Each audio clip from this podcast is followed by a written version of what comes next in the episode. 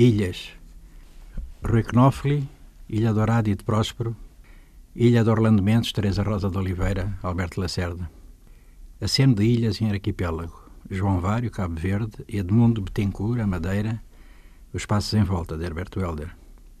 Não te deites, coração, à sombra dos teus amores. Não durmas, olha por eles, com alegria e dores. Nos incêndios naturais queimam ramos de saudades e faz a tua canção do grito, as tempestades implora o autor dos poemas surdos. Único imperativo: chegar às ilhas pela mão dos poetas. Reler de Tomás Moros a utopia, mas começar pela carta do grande chanceler decapitado ao seu amigo Pedro Gil ou Pedro Egídio. Assim, caríssimo Pedro Gil, sinto-me quase envergonhado ao enviar-vos este livrinho sobre a República da Utopia, depois de vos ter feito esperar cerca de um ano quando certamente esperavais recebê-lo dentro de seis semanas. Vós sabiais, com efeito, que para redigir este escrito estava dispensado de qualquer esforço de invenção e de elaboração de forma adequada, pois o que tive de fazer foi repetir o que na vossa companhia ouvi relatar a Rafael.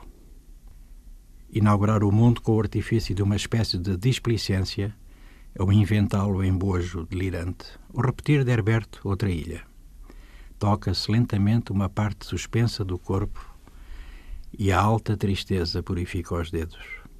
Avisos.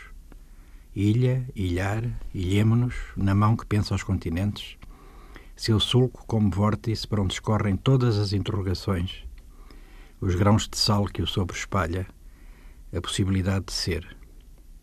Ou a ínsula de Sancho, pois te digo, meu fiel escudeiro, que uma ínsula te ofertarei e dela serás rei, assim eu venço os gigantes que me afrontam. Não os vês ali rodopiando, como velas alvas de moinhos improváveis? E minha vitória te ponho aos pés da Dulcineia. Ilhas, porção líquida onde toda a invenção é utópica. A água como pele, a terra como crosta, imóvel cicatriz.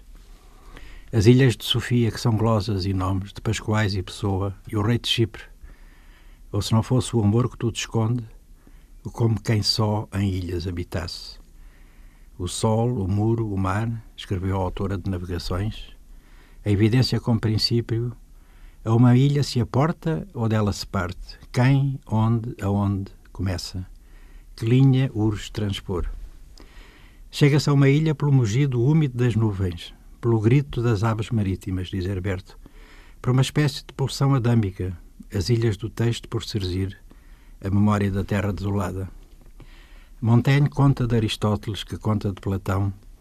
Os cartagineses aventuraram-se pelo mar oceano, transpõem os estreitos hoje de Gibraltar e descobrem uma grandiosa e fértil ilha. Imigram. Cartago despovoa-se. A proibição de viajar é decretada. A ilha irá afundar-se mais tarde.